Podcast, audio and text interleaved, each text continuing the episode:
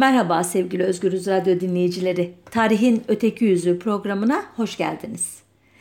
Ee, her hafta e, Cumhurbaşkanı Erdoğan sağ olsun bir bana bir konu başlığı e, veriyor. E, bu haftada harf devrimiyle adeta her şeyin sıfırlandığını eklediğimizde elbette ülkemiz okuma yazma oranının çok düşük olduğu bir dönem yaşadı ama bunun suçunu Osmanlı'ya yüklemek bir bühtandır dedi ve tartışmalar aldı başını gitti.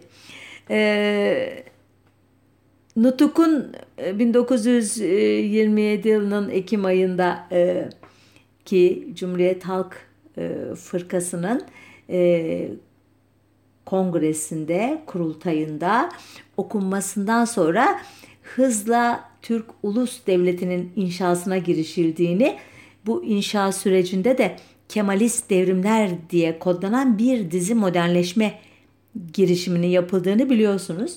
Ee, bunlar gerçekten e, Atatürk modernleşmesinin e, ya da genel anlamıyla Cumhuriyet modernleşmesinin, Kemalist modernleşmenin e, kilit öneme haiz olan adımlarıydı. Bunlardan biri de e, Cumhurbaşkanı Erdoğan'ın da şöyle dokunup geçtiği harf inkılabı idi.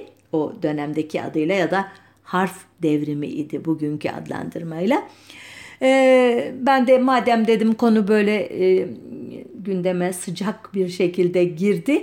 E, bunun e, bir tarihçesine bakalım. Gerçekten e, ne zamanlardan başlamış adımların e, nasıl e, dönüşerek e, harf inkılabı haline dönüştüğünü birlikte e, anımsayalım. E, öncelikle şunu e, söylemekte herhalde e, yanlış olmaz. Yaygın kanı e, Arap harflerinden Latin harflerine dönüşün Mustafa Kemal'in modernleşme hamleleriyle e, ilintili olduğunu düşünür. Ama böyle değildir. Arap alfabesinin reforma tabi tutulmasını ilk dile getiren son Osmanlı marif nazırlarından Münif Paşa'dır. E, Münif Paşa 1862'de Cemiyeti İlmiye-i Osmaniye e, adlı e, teşkilatta yaptığı konuşmada Arap harflerinin Türkçenin grameri için yetersiz olduğunu bu yüzden Arap alfabesine yeni işaretler eklenmesini ve harflerin birbirinden ayrı yazılmasını önermişti. E, bilenler biliyordur ama bilmeyenler için kısaca e, açıklayayım. Biliyorsunuz e, Arap alfabesinde e, bazı harfler birbirine bitişir el yazısıyla yazarken veya matbu yazıda bazı harfler ayrık yazılır e, ve ayrıca e, harflerin büyük harf e, yazılışıyla küçük harf yazılışı da bazen çok önemli farklılıklar gösterir. Bu yüzden de pek çok e, karışıklık olur. Özellikle matbaa diziliminde bitişik harfler için ayrı ayrı huruf, hurufat işte e, oluşturulması e, gerekir. E, bunları e, öngörerek e, muhtemelen teknik sorunları ve elbette ki e, dil bilgisi açısından da e, daha iyi olacağını düşünerek önermiş Münif Paşa bunu. E, tarihe dikkat ettiğinizi e, umuyorum ama tekrarlayayım. Tam 1862 yılında. E, bundan bir yıl sonra e, bu sefer Azerbaycanlı e, yenileşmeci Feth Ali Ahunzade Sadrazam Fuat Paşa'ya benzer bir teklifte bulunuyor. E, o teklifte e, çok dikkate alınmıyor. E, bu sefer 1879'da Latin ve Yunan alfabelerinden esinlenerek yeni bir Arnavut alfabesi hazırlayan e, Kamusi Türki adlı ilk e, Türkçe ansiklopedik eserin de müellifi olan Şemsettin Sami Bey e, benzer bir reformun Osmanlıca içinde yapılmasını öneriyor.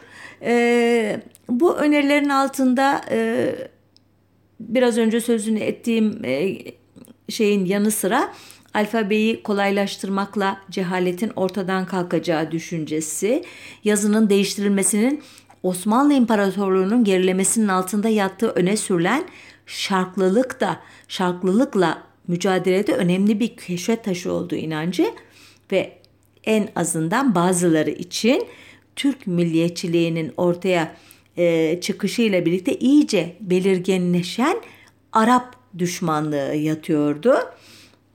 E, bu e, tezlerin e, daha sonra daha ayrıntılı olarak ele alacağımız dönemde Mustafa Kemal'in e, tezleriyle ne kadar yakın olduğunu fark ettiğinizi sanıyorum.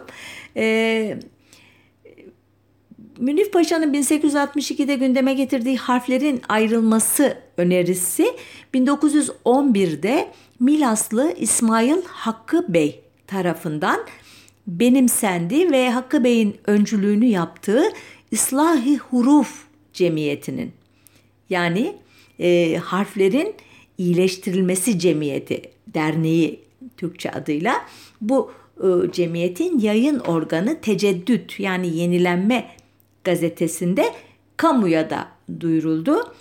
E, ancak e, bu e, yayın çok e, tartışıldı ama e, beklenen adımların atılması ortaya çıkmadı. E, 1913 yılında bu sefer tam Balkan Savaşları sürerken İttihatçıların e, yayın organı Tani'nin başyazarı Hüseyin Cahit Bey ki sonradan Yalçın soyadını alacak. Bu gazetenin birinci sayfasında bazı yeni yazı denemeleri yaptı ki bu e, tam da bu tartışmaların e, sonucuydu. E, habere göre Harbiye Nazırı Enver Paşa e, kendi e, dairelerinde yani e, kendi bakanlığının nezaretinin e, dairelerinde yeni yazının e, kullanmasını emretmişti. E, bu e, yeni yazı da işte e, ne diyeyim size harflerin ayrı ayrı yazılmasını içeriyordu. E, ayrıca İçtihat dergisinde Abdullah Cevdet ve Celal Nuri, Hürriyet Fikriye dergisinde Kılıçsacı Hakkı Bey gibi yazarlar da bu e, e, girişimi destekleyen yazılar e, kaleme almıştı. Ancak e, Harbiye Nezaretinde görevli kurmay subaylardan İsmet Bey Enver Paşa'ya şöyle demişti iddialara göre. Paşam yaptığınız büyük bir inkılaptır. Ancak memleketin genç zabitleri ihtiyat subayı olarak bulunuyorlar ve keşiftedirler. Harfler öyle tek tek yazılırsa keşif raporları çok gecikir. Oysa keşif raporlarının hemen ulaşması lazımdır. Bu bakımdan bu büyük eserinizi zaferden sonra tatbik etmek üzere şimdilik erteleseniz Enver Paşa'nın ne cevap verdiğini bilmiyoruz. Ancak o dönemin bir başka subayı Mustafa Kemal'in de benzer şekilde düşündüğünü biliyoruz İsmet Bey'le. Şöyle diyor Mustafa Kemal. Peki güzel iyi bir niyet fakat yarım iş hem de zamansız. Harp zamanı harf zamanı değildir. Harp olurken harfle oynamak sırası mıdır? Bu şimdiki şekil hem yazmayı hem okumayı hem de anlamayı Dolayısıyla anlaşmayı eskisinden fazla geciktirir ve güçleştirir. Hız isteyen bir zamanda böyle yavaşlatıcı, zihinleri yorup şaşırtıcı bir teşebbüse geçmenin maddi, ameli ve milli ne faydası var? Sonra da madem ki başladın, cesaret et, şunu tam yap, medeni bir şekil alsın. Mustafa Kemal'in en yakınındaki kişilerden biri olan Falih Rıfkı, Atay soyadıyla tanıyoruz ileriki yıllarda aldığı Çankaya adlı eserinde ki onu da yıllar sonra kaleme almıştır. Eğer harp çıkmasaydı bu acayip yazı umumileşecek miydi? Hiç zannetmiyorum. Diyor ve şöyle devam ediyor. Hepimiz gülüyorduk. Fakat Enver Paşa'yı da denemesinden alıkoymak mümkün değildi. Enver Paşa bir vatansever ve muhafazakar tipte bir ıslahatçı idi. Bu yazı da onun kabalığı neviinden bir icattır. Fakat ilk yenileşme ve garplileşme hareketinden beri duyula gelen bir ihtiyacın ne kadar derinleştiğini gösterir. Bu bir fantazya değildi, ciddi bir şeydi.'' Hmm, neymiş? Bir islahatmış.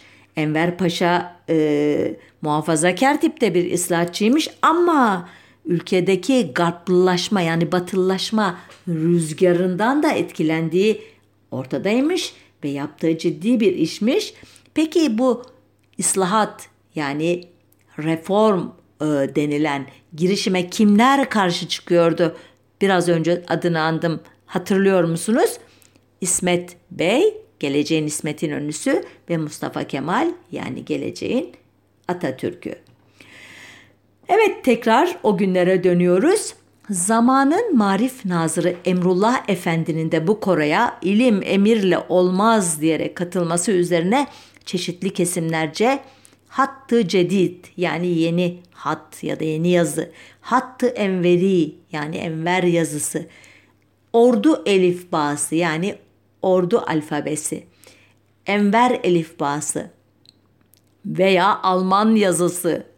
Bunu da tahmin ediyorsunuz Enver Paşa'nın Almanlarla içli dışlı olmasından esinlenerek ya bu iş Almanlar mı soktu kafasına diye düşünenler tarafından verilmiş bir adlandırma gibi çeşitli adlarla anılan bu yeni alfabe ordu içinde haberleşmede kullanıldı ama işleri kolaylaştırmada bir avantaj sağlamadığı için ömrü kısa oldu.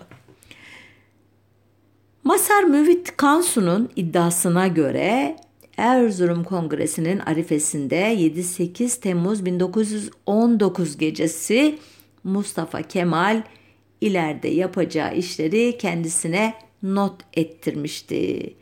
Bunlar arasında da Arap alfabesinden Latin alfabesine geçmek de vardı. Bilmiyorum fark ettiniz mi? Israrla Latin alfabesi diyorum. Halbuki bugün bir Galatı meşhur olarak buna Türk alfabesi demeyi seçiyor e, Kemalistler, milliyetçiler ya da e, e, bu meşrepte olmayan çeşitli kişiler Türk alfabesi diye bir şeyden söz edeceksek Göktürk yazıtlarına falan gitmemiz lazım ki e, konumuz o değil. Bugün kullandığımız alfabe Batı dillerinin çoğunun e, kullandığı Batı e, ülkelerinin Latin alfabesi diye tanınan alfabe. Şimdi e, Mustafa Kemal'in e, Göya Masar Müfit Kansu'ya söylediği e, bu e, yazdırdığı bu düşüncesi Göya diyorum çünkü Müfit Kansu'dan başka şahidi yok bunun. Yıllar sonra yazılmış bir hatırattan okuyoruz. Ee, Mustafa Kemal de ben böyle demiştim bu arkadaşa hep anlatmıştım e, kafamdakileri dediğini bilmiyoruz henüz. Herhangi bir yerde yazılı da bizim elimize ulaşmadıysa onu bilemeyeceğim ama e, Nutuk'ta vesaire de yok e, böyle bir şey. Şimdi bu ihtiyaç neden dile getirilmiş? E, Türk dilinin e, 8 sesli harfe ihtiyacı olduğu halde Arap alfabesinde ancak 3 sesli harf olmasından e, diyor uzmanları. E, bir başka e, neden Arap harfleri büyük ve küçük harfler tamamen farklı biçimde yazıldığı için biraz önce söylemiştim. E, bu önemli bir konu aslında. Ee, hani o bitişik e, yazılışlar vesaire e, farklılıkları da içerince Arap alfabesi için matbaalarda tertip kasalarının 612 ayrı şekli olmak zorunda imiş. Oysa Latin alfabesiyle büyük küçük harf ve rakamlar için 70 harf ya da huruf ya da hurufat bu da bir galattır biliyorsunuz. Harfin çoğulu huruf. Böyle demek yeter ama bir de hurufat demişler ki AT at eki de çoğul eki verir. Yani harflerler gibi bir şey oluyor ama bu da yerleşmiş bir yanlış. Onun için kullanıyoruz. Ee, e, yani 612'ye karşı 70 harf e, çok büyük bir tasarruf hakikaten. Buna karşılık e, Arap harflerinin bir avantajı var. O da resim, e, fotoğraf gibi görsel sanatların gelişmediği bir toplumda kaligrafi e, sanatına konu olarak estetik bir değer taşıması. Biliyorsunuz e, pek çok yazı e, stili var Arap, Osmanlıca e, da e, işte kullandığı bu Arap alfabesinin Osmanlıca yazılı belgeleri incelediğimiz Talik, Nesih, işte Divani, e, efendim Küfi gibi çok e, çoğu göze mesela küfi yazıyla yazılmış, istif edilmiş bir e, metin görsel bir güzellik de e, taşıyor. Ama buna karşılık işte talik yazıyı ancak çok çok çok yüksek düzeyde uzmanları okuyabiliyor ki bunlarla hesap defterleri falan tutulmuş son derece önemli. Böyle yanları var ama gerçekten kaligrafi sanatı diye de bir sanatın olduğunu bu Osmanlıca belgeleri Arap alfabesiyle yazılmış Osmanlıca belgeleri okurken görebiliyoruz. Yasın bu şeyden parantezi kapatıp tekrar dönelim. E, Halide Edip Hanım'a göre ki o da adı var soyadını alacak biliyorsunuz 1934 sonrası e, Mustafa Kemal 1922'de daha Cumhuriyet'ten önce ilandan önce yani kendisine Latin harflerinin kabulünden söz etmiş. Ancak ilginçtir Mustafa Kemal ve arkadaşları yeni Türkiye'nin kurulmasından sonra harf inkılabı konusunda hiç de hevesli görünmemişler. Örneğin 19 Kasım 22 Temmuz 1923 tarihleri arasındaki Lozan barış görüşmelerinin kesintiye uğradığı Şubat 1923'te Batı dünyasına liberal selamlar göndermek için alel acele toplanan İzmir İktisat Kongresi sırasında İzmirli işçi delegesi Ali Nazmi e, Bey 1908'de Arnavutluk'ta 1922'de Azerbaycan'da Latin alfabesinin kabul edilmesinden esinlenerek ki biraz önce sözünü ettim. Türkiye'de de benzer bir atılımın yapılmasını önerdiğinde Kongre Başkanı Kazım Karabekir Paşa Azerbaycan'da ve Arnavutluk'ta Latin harflerinin kabul edilmesinin büyük bir hata olduğunu, Türk yazısı güçtür okunmaz şeklindeki propagandanın aslında yüzyıllardır bizi kemirmek isteyen, kemirmek onun sözü, İslam alemini parçalamak isteyen batı menşeli bir düşünce olduğunu, oysa Arap harflerinin İslam harfleri olduğunu ve Türk ırkına mal olduğunu söyleyerek şiddetli bir şekilde itiraz etmişti. Yine bu e, kongre sırasında İçtihat dergisinde Kılıçzade Hakkı Bey de 3 makaleyle Kazım Karabekir'e cevap verdiğinde Mustafa Kemal bu tartışmaya hiç katılmamaya özen göstermişti. Biliyorsunuz Mustafa Kemal'in böyle bir yanı var. O saltanatın kaldırılması, hilafetin e, ilgası e, ve bir dizi işte ne bileyim Şeyh Said isyanı aklınıza gelen en önemli konularda kadınlara oy hakkı verilmesi, verilmemesi yani negatif ve pozitif bütün konuşmaların olduğu anlarda hiç konuşmuyor.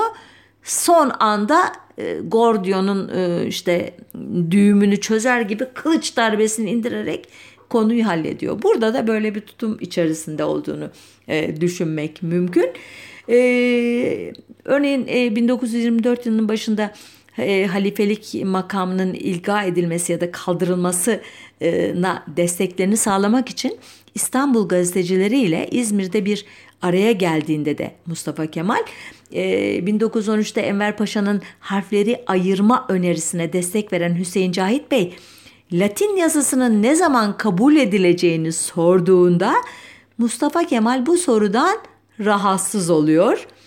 Ee, yine, yine bu yıl 1924 bütçe görüşmeleri sırasında bu sefer İzmir Milletvekili Şükrü e, Bey ki Saraçoğlu soyadını alacak olan kişi halkın okuma yazma bilmezliğinin tek nedeninin Arap harflerinin kullanılması olduğunu söylediğinde de Mustafa Kemal'den ses çıkmıyor. Aynı yıl Berlin'deki Türk öğrencileri Yeni Harfler Birliği adında bir dernek kuruyor. Bütün Türk illeri için Latin harflerinin kabulünü istiyor ve yeni dergi adlı, yeni yazı adlı bir de dergi çıkarıyorlar. Bunlar da Ankara'da hiçbir tepki e, yaratmıyor. Kimse duymuyor adeta kulaklarının üstüne yatıyorlar. Mustafa Kemal'in tabii suskunluğu e, bazı kişilerin değil çoğu kişinin dikkatini çekiyor ama buna e, kimse de değinmeye cesaret edemiyor. Bir tek Ahmet Cevat Emre e, ile bir e, konuşması olduğu anlaşılıyor. Ona şöyle gerekçelendiriyor bu suskunluğunu. Eğer ben size bu meseleyi ancak son senelerde düşündüm dersem sakın inanmayınız. Ben ta çocukluğumdan beri bu davayı düşünmüş bir adamım. O toplantıda yani gazetecilerle e, hilafet konusunu e, konuştuğu İzmir buluşmasını kastediyor. Vermiş olduğum gayri kat'i cevabımı anlamak isteyenlere şu izahı vermek isterim. Ben basit bir adamım. Yani ben düşündüklerimi önce milletimin arzusunda, ihtiyaç ve idaresinde görmeyi şart sayan ve bunu gördükten sonra ancak tatbiki ile kendimi mükellef bilen bir adamım. Her insanın mensup olduğu içtimai heyet için düşündüğü bir fikir olabilir. Fakat sağını solunu dinlemeden söylenmiş sözler benim telakkime yani anlayışıma göre uzun uzun ve derin denemelerle incelenmedikçe fiil sahasına çıkamazlar. Her içtimai yani toplumsal işte şahsi düşünüşün umumi ihtiyaç ve iradeye mutabık olduğunu hissetmemiş olanlar behemehal başarısızlığa mahkumdurlar. Evet, biraz önce o söylediğim o temkinli halini susup, düşünüp ve ani bir kararla eyleme geçişini kendi e, sözleriyle anlatmış. Bilmiyorum bir şey dikkatinizi çekti mi? Küçük bir iğneleme yapabilirim herhalde burada. Ben ne diyor? E, basit bir adamım. E, bu e, Cumhurbaşkanı Erdoğan'ın sık sık tekrarladığı ben fakir, ben deniz fakiriniz falan gibi ifadeyle sanki birazcık benziyor. Demek ki büyük adamlar böyle giriyorlar bazı cümlelere ki e, alçak gönüllülüğün de e, getirilerinden bol bol faydalanmak için. Evet parantezimizi yine kapatıp devam edelim. 1926 yılından itibaren gazetelerde Latin harfleri konusunda yazılar çıkmaya başlamıştı. Ancak 28 Mart 1926 tarihli Akşam gazetesinin Latin harflerini kabul etmeli mi, etmemeli mi başlıklı anketine cevap verenlerin çoğu hayır, etmemeli demişti. Bu kişiler arasında Avram Galanti, İbrahim Necmi Dilmen, Halil Nimetullah Öztürk gibi Kemalist kültür devrimine başından itibaren inananlar olduğu gibi Başbakan İsmet Bey de harf değişikliğine hala taraftar değildi. Ona göre bu konudaki bir değişiklik devlet hayatını felce uğratırdı. Latin harflerini savunan azınlıkta ise Abdullah Cevdet, Celal Nuri İleri, Hüseyin Cahit Yalçın, Falih Rıfkı Atay gibi eski iddiatçılar vardı ve ancak aynı yıl Türkiye'ye gelen dil bilimci Doktor Kühne'nin önerisi ile Mustafa Kemal Macar alfabesini incelemeye başlamıştı. İşte bu tarihten sonra çalışmalar birden hızlandı. Öyle ki 8 Ocak 1928'de Adalet Bakanı Mahmut Esat Bozkurt Türk Ocakları Merkez ve Hars heyetlerinde verdiği bir ziyafette Latin harfleri konusundan söz açtı.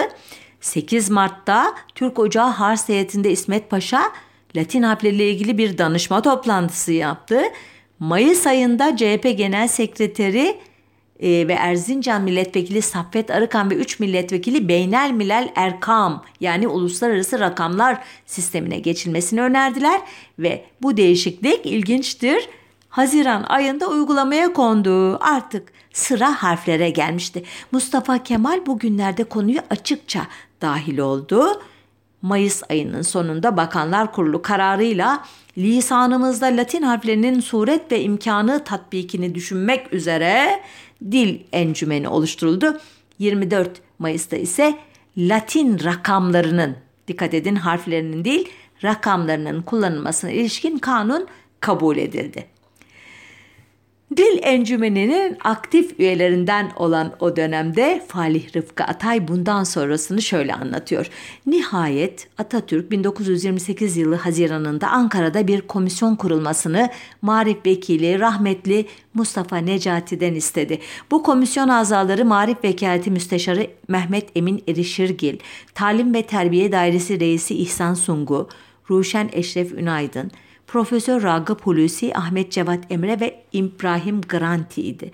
Ben memleket dışında bir yolculuktaydım. Döner dönmez Dolmabahçe Sarayı'nda ziyaretine gittiğim Atatürk hemen Ankara'ya git, komisyona katıl ve bu işi çabuk bitiriniz dedi. Falih Rıfkı'ya göre komisyondaki ilk tartışma Osmanlıca'daki yabancı kelimelerin bütün ses haklarını veren bir alfabe mi yoksa Türkçe ve Türkçeleşen kelimelerin hakkını veren bir alfabe mi hazırlamak gerektiğinde çıkmıştı. Niye önemli bu? Ee, Arap alfabesinden e, ki kaf, kef ve gayın harfleri e, bu e, tartışmanın hangisinin tartışmada hangisinden yana olunduğuna bağlı olarak ya çıkarılacaktı yeni alfabeden ya da bunlara bir karşılık e, e, bulunacaktı. Falih e, Rıfkı'ya göre Q harfi de e, bir sorun olmuştu ki bu da Latin alfabesinin bir azizliği biliyorsunuz. Özellikle Fransızca'da e, sık sık karşımıza çıkan bir harf bu Q. Şöyle diyor Falih Rıfkı, biz Türkçe kelimelerde K'nın ince seslerde daima K, kalın seslerde K okunduğunu düşünerek Q'yu alfabeye almamıştık. Ben yeni yazı tasarısını getirdiğim günün akşamı Kazım Özalp Paşa sofrada ben adımı nasıl yazacağım? Q harfi var diye tutturdu. Atatürk'te bir harften ne çıkar kabul edelim dedi. Ben sofrada sesimi çıkaramadım. Ertesi gün yanına gittiğimde meseleyi aniden Atay'a açtım. Atatürk el yazısındaki majüsküllerini yani büyük harfleri bilmezdi. Allah Allah. Küçük harfleri büyütmekle yetinirdi. Kağıdı aldı. Kemal'in baş harflerini küçük Q'nun büyütülmüşü ile sonra da K'nın büyütülmüşü ile yazdı. K'nin yani bizim bugünkü alfabede. Birincisi hiç hoşuna gitmedi. Bu yüzden Q harfinden kurtulduk. Bereket Atatürk Q'nun majüskülünü bilmiyordu. Çünkü onun o K'nin büyütülmesinden çok daha gösterişliydi. Tabii bu e, ifadeler, bu anlatımlar Q e, harfinin e, görsel olarak e, gözünüzün önüne getirilmesiyle e, ancak anlamlı olabilir. Sizden ricam internete girip e, Fransızcadaki Q ve Türkçedeki K harflerini büyük ve küçük yazarak karşılaştırın. Bakalım Falih Rıfkı doğru bir e, e, tahminde mi bulunmuş Atatürk'ün hangisini etkileyici bulacağı, etkileyici bulunacağı konusunda. Sonuçta e, epey uzattım konuyu ama e, pehlivan tefrikasına döndürdüm ama bundan sonrası daha ilginç. Mustafa Kemal uygun vaktin geldiğine kanaat getirmiş olmalıydı ki 9 Ağustos 1928 günü Sarayburnu Parkı'nda sahnelediği bir mizansen ile harf inkılabını başlattı. Neden mizansen? Bunun ipuçları Falih Rıfkı'nın e, anlatımında. Diyor ki Falih Rıfkı o gün parkta bir köşede caz, bir köşede Mısırlı Münüretül Mehdiye Hanım ve saz arkadaşlarının Arapça şarkı ve kasideleri seslendiriliyordu. Bu ikinci konseri dinleyen halka eşlik eden Mustafa Kemal, Arap musikisi takımının bir teviye, ağlayışlı ve inleyişli melodileri üzerine yanındakilere dönmüş ve kimde bir defter var diye sormuştu. Ardından bulunan küçük bir deftere bir şeyler yazıp Falih Rıfkı'ya vermişti. Defterde yeni yazı ile bugün Saray Burnu Nutku diye bilinen hitabın ilk bölümleri vardı. Mustafa Kemal önce halka kendi seslenmiş ardından notlarını orada bulunan bir gence vermiş. Gencin okuyamaması üzerine de şunları demişti. Vatandaşlarım, bu notlarım asıl hakiki Türk kelimeleri, Türk harfleriyle yazılmıştır. Kardeşiniz bunu derhal okumaya teşebbüs etti. Biraz çalıştıktan sonra birdenbire okuyamadı. Şüphesiz okuyabilir. İsterim ki bunu hepiniz 5-10 gün içinde öğrenesiniz. Arkadaşlar bizim ahenkdar, zengin lisanımız yeni Türk harfleriyle kendini gösterecektir. Asırlardan beri kafalarınızı demir çerçeve içinde bulundurarak anlaşılmayan ve anlayamadığımız işaretlerden kendimizi kurtarmak, bunu anlamak mecburiyetindesiniz. Ardından Falih Rıfkı'yı Nutk'un devamını okumakla görevlendirmişti.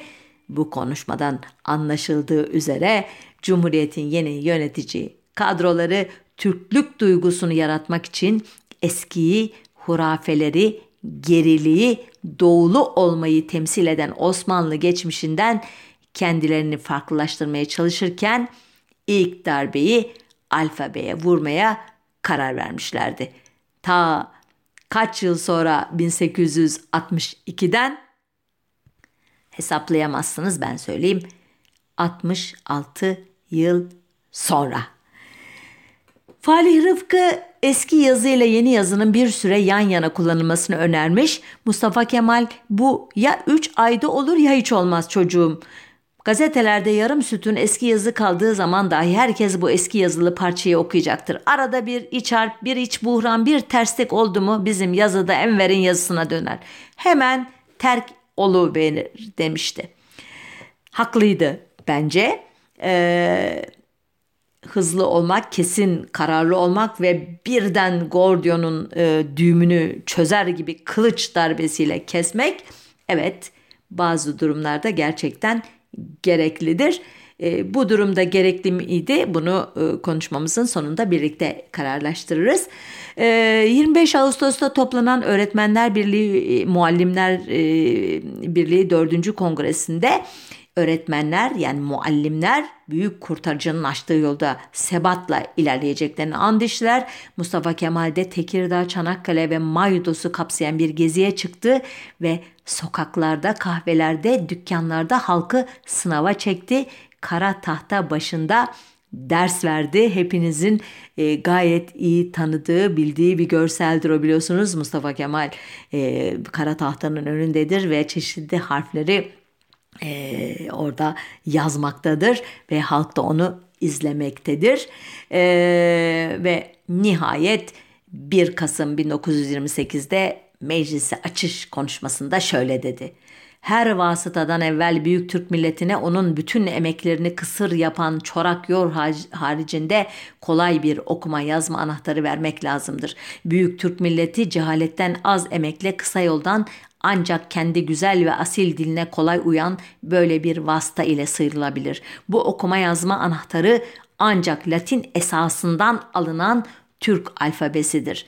Milletler ailesine münevver yetişmiş büyük bir milletin dili olarak elbette girecek olan Türkçe'ye bu yeni canlılığı kazandıracak olan 3. Büyük Millet Meclisi yalnız ebedi Türk tarihinde değil, bütün insanlık tarihinde mümtaz bir sima kalacaktır ve konuşmanın ardından TBMM'de Türk harflerinin kabul ve tatbiki hakkında kanun kabul edildi.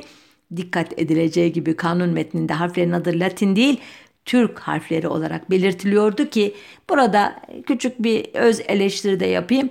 E, Ş, e, Ç, e, J gibi e, harfler aslında bizde yine e, Fars alfabesine, Farsçadan vesaireden girmiştir ama Arap alfabesinde vardır. Fakat mesela Üs, Ü gibi e, işte efendime söyleyeyim e, ö gibi çeşitli e, sesleri özgün e, da bulabilirsiniz. Halbuki bunlar da Almanca'da, Macarca'da vesairede e, veya İsveççe'de bulunan harfler.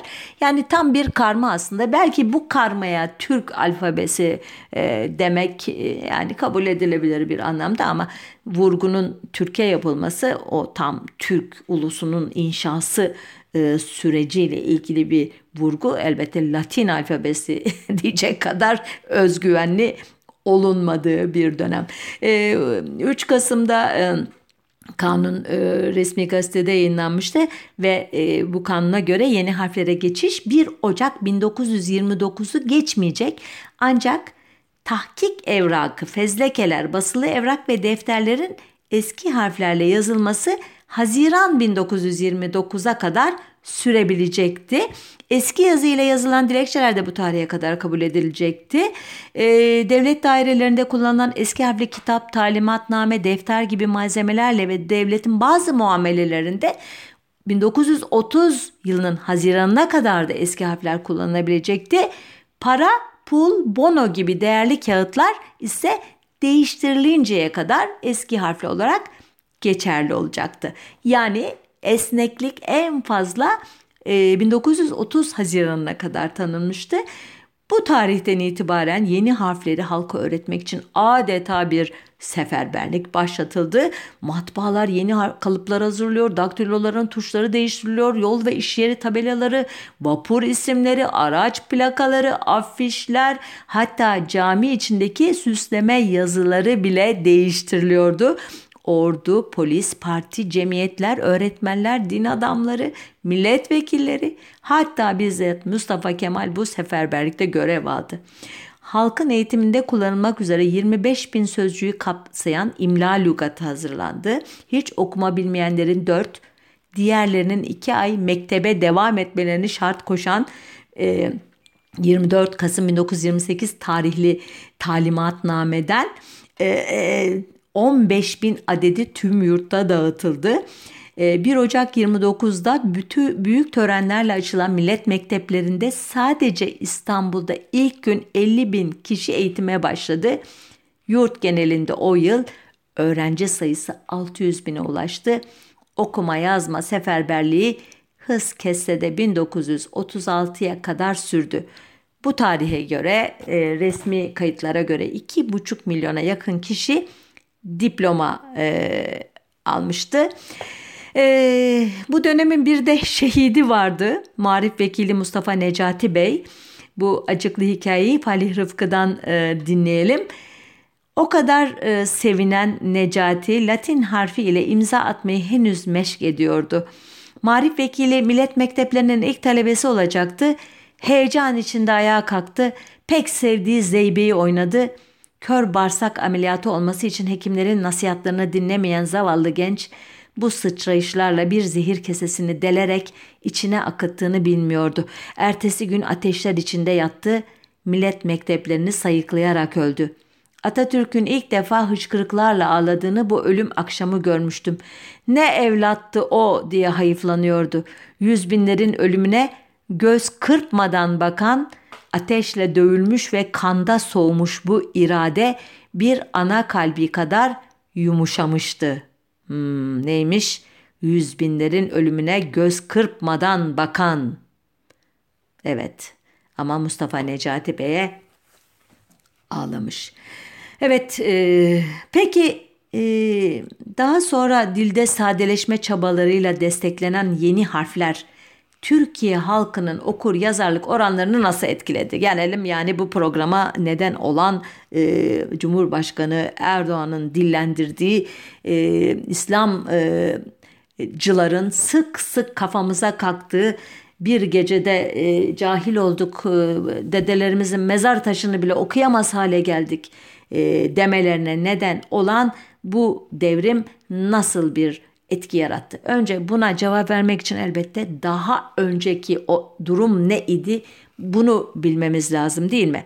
Ancak buna cevap vermek pek kolay değil. Örneğin e, bu konularda çok değerli eserler vermiş Donald Quatet'e göre e, Quatert özür dilerim yanlış telaffuz ettim. Zor da bir yazılışı var ve Q'la yazılıyor bu da. Onu da e, belirteyim. E, bu yazara araştırmacıya göre Osmanlı'da yaşayan Müslümanlardaki okur yazarlık oranı %2 ila 3 arasında değişiyordu. Ve 19. yüzyılın sonlarına doğru bu oran %15'e kadar çıkmış olabilirdi. Nitekim 1895 yılına ait Osmanlı istatistiklerinde Anadolu ve Rumeli'de 5 ila 10 yaş arası kız ve erkek İslam çocuk nüfusunun %57'sinin ilkokul öğrencisi olduğunu söyleyen kaynaklar var. Ancak bilindiği kadarıyla 1869 tarihli Marifi Umumiye Nizamnamesine göre ilk öğretim zorunluydu. Abdülhamit de bu nizamnameye sıkı sıkı uymuştu ama okullaşmada çok başarılı olunamamıştı. E, nitekim e, 1927 yılı nüfus sayımındaki biliyorsunuz Cumhuriyet döneminin ilk modern nüfus sayımı bu. E, yani harf devriminden önceki bir tarih biliyorsunuz 1927.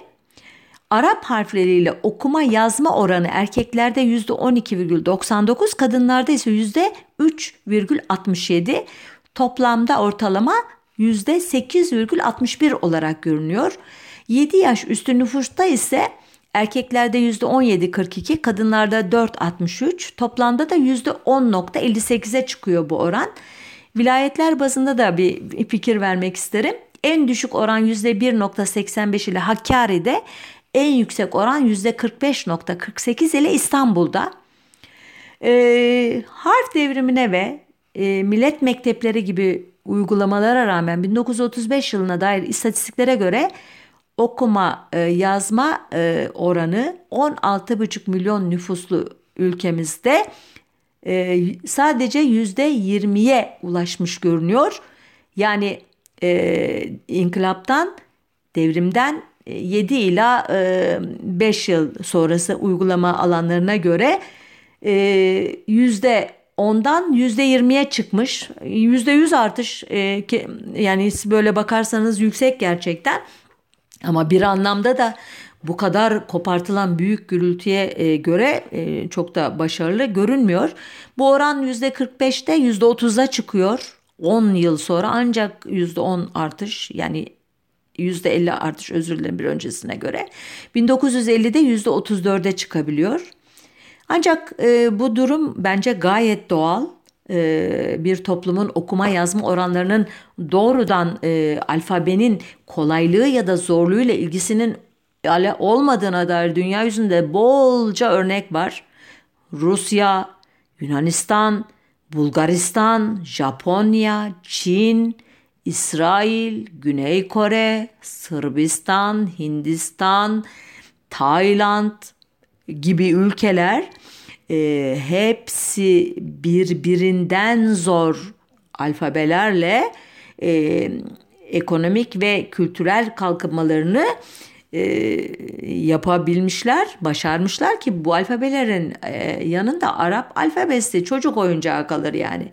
E, bir Çin, bir Japon e, metnini okumak için bilmem kaç ideogramı bir şeyi e, görsellerden oluşan kelimeleri, cümleleri ezberlemeniz gerekir ki gerçekten Arapça bunun yanında müthiş Arap alfabesi müthiş kolaydır. elbette Latin alfabesi Arap alfabesinden çok daha kolaydı. Bu açıdan ben kişisel olarak e, Latin alfabesine geçişi e, yanlış bulanlardan değilim ama bu hızda bu e, işte İskender'in Gordion'un düğünü, düğümünü kesmesi e, radikalliğinde yapılması e, gerekir miydi konusunda e, soru işaretlerim var. E, sonuçta e, biraz önce verdiğim rakamlara göre çok çok hızlı bir artış sağlamadığı gibi hala modernleşmemiz açısından alfabenin rolü nedir e, sorusuna e, verecek olumlu bir cevap yok. Dediğim gibi daha zor alfabelerle çok daha büyük kalkınmalar gerçekleştirmiş tırnak içinde kalkınmadan ne anladığımızda tabii ayrı bir şey ama ekonomik, sosyal anlamda batı tarzı bir kalkınma terminolojisi içinde bakarsak ki bizimkilerin de ulaşmak istediği yer batı mu muasır e, medeniyet dediği batı medeniyeti garplılaşmak istiyorlar ama halka rağmen halk için garplılaşmak istiyorlar. Hemencecik garplaşmak istiyorlar ama garbın felsefesini işte e, dünya görüşünü işte demokrasisini parlamenter onları istemiyorlar. Sadece bir şekilde onun teknolojik e, şeylerini marifetlerini alıp hızlıca zenginleşmek istiyorlar. Elbette Mustafa Kemal'in bunlara ilaveten Batı'nın e, müziği, resmi, kılık kıyafeti kadın erkek ilişkilerine e, yönelik de tasarımları var ki bunlara da bir yeri geldiğince değineceğiz ve onlar hakkındaki düşüncelerimi de söyleyeceğim. Sonuç olarak e, lafı bağlayalım uzattık fazla farkındayım. E, Kemalist modernleşme hamlesinin önemli e, köşe taşlarından biri olan harf inkılabı e, toplumun genel kültür düzeyine katkıda bulunmaktan çok e, halkın e, ve e, entelijansiyanın, e, aydınların e, tarihle ilişkisini kesmekte işe yaradı bence. Hani mezar taşlarını okuyamıyoruz basitliğinde veya sığlığında bir cümleye e, gibi gelmesin kulağınıza. E, gerçekten e, gazete, e, çeşitli belgeler, edebiyat ürünleri, e, yazışmalar birçok şeyin o alfabeyle arşivlendiğini düşünürseniz bu dile ve biraz önce sözünü ettiğim çeşitli yazı üslup e, tarzlarına e, vakıf olmayanların gerçekten e, çok zorlandığını e, tahmin ediyorsunuzdur e, sanıyorum. E, neden e, tarihle ilişkisinin kesilmesi e, önemliydi? E, bu şekilde e, geçmişle bağlar devlet ve devletin istediği tarzda ilgilenen tarihçiler tarafından kurulmaya başlandı. E, bu tarihçilerin esas işlevleri de kozmopolit, karışık, şarklı, geri, işte mürteci gibi veya küflü e, olarak görülen e, Osmanlı kimliğinin yerine etnik açıdan saf, dünya görüşü açısından layık, batılı, modern bir Türk kimliğinin üzerinde yükselecek Türk ulus devletini inşa etmekti. Bu açıdan e, harf e, inkılabından e, şikayetleri e, sadece e, İslamcı e, çevrelerin e, penceresinden değil bu ulus e, devlet inşasının e, ne diyeyim kılıcını, sillesini, e, tokadını e, yemiş olan e, kesimlerin e, gözünden de incelemek gerekir. Ancak e, dediğim gibi e, bir mahsurdan söz edilecekse uygulama şekli e, ile daha çok eleştirilmeli. Yoksa e, işte harf inkılabı e, şarttı bilmem nedir diyenlere dedemizin mezar taşını okuyamıyoruz diye itiraz edenlerden yana olmak e, durumunda değiliz. E, evet bu haftaki konumuz e, e, harf inkılabının e, tarihçesiydi. E, sohbetimizi de bu e, tartışmalarla e, bir şekilde e, bir yerinden bağlanan bir müzikle e, sonlandıralım. Haftaya bir başka e, konuda e, buluşmak üzere, bir başka konunun öteki yüzüne bakmak üzere. Hoşça kalın diyelim.